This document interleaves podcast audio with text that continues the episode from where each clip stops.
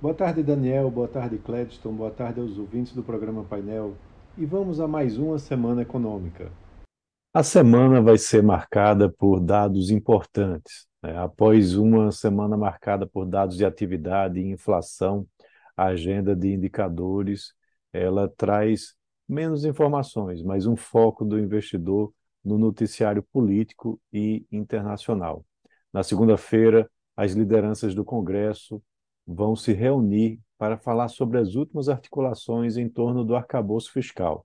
Na quarta-feira, há chances do relator da, reforma tributária apresentar o plano de trabalho na Comissão de Constituição e Justiça do Senado. E o mercado também está atento à segunda fase da reforma, que prevê medidas como a taxação de investimentos no exterior e de fundos, é, inclusive né, como a tributação de dividendos e extinção dos juros sobre capital próprio.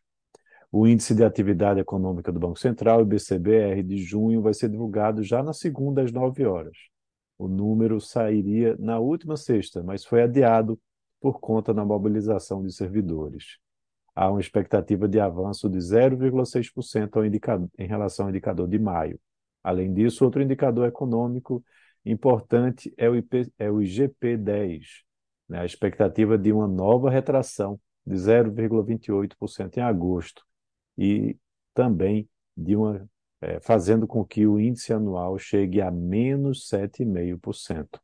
Com relação à temporada de resultados das empresas brasileiras do segundo trimestre de 2023, vai chegando ao fim.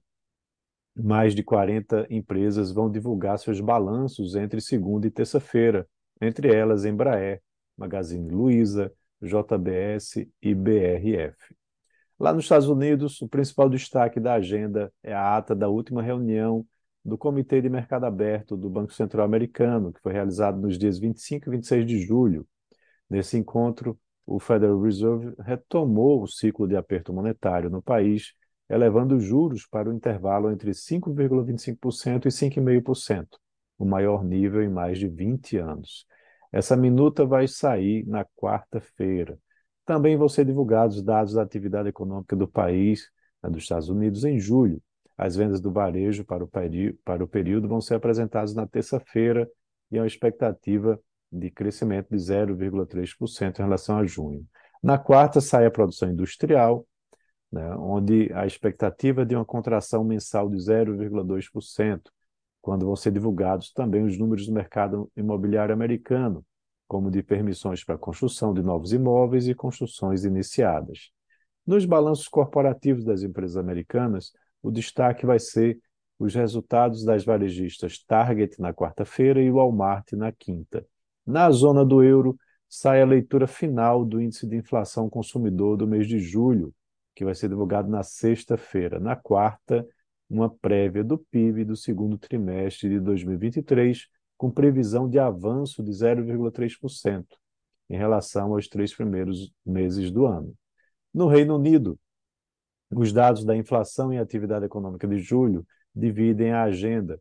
O índice de preço ao consumidor e de preço ao produtor vão ser divulgados já na quarta-feira. Na sexta, vão ser as vendas do varejo britânico. E, por último, na China, os destaques são indicadores de atividade econômica. Né? Na segunda-feira, os números da produção industrial e vendas do varejo chinês vão ser divulgados em meio a um sentimento de desaceleração da economia do país. Então é isso. Um abraço a todos e tenham uma ótima semana.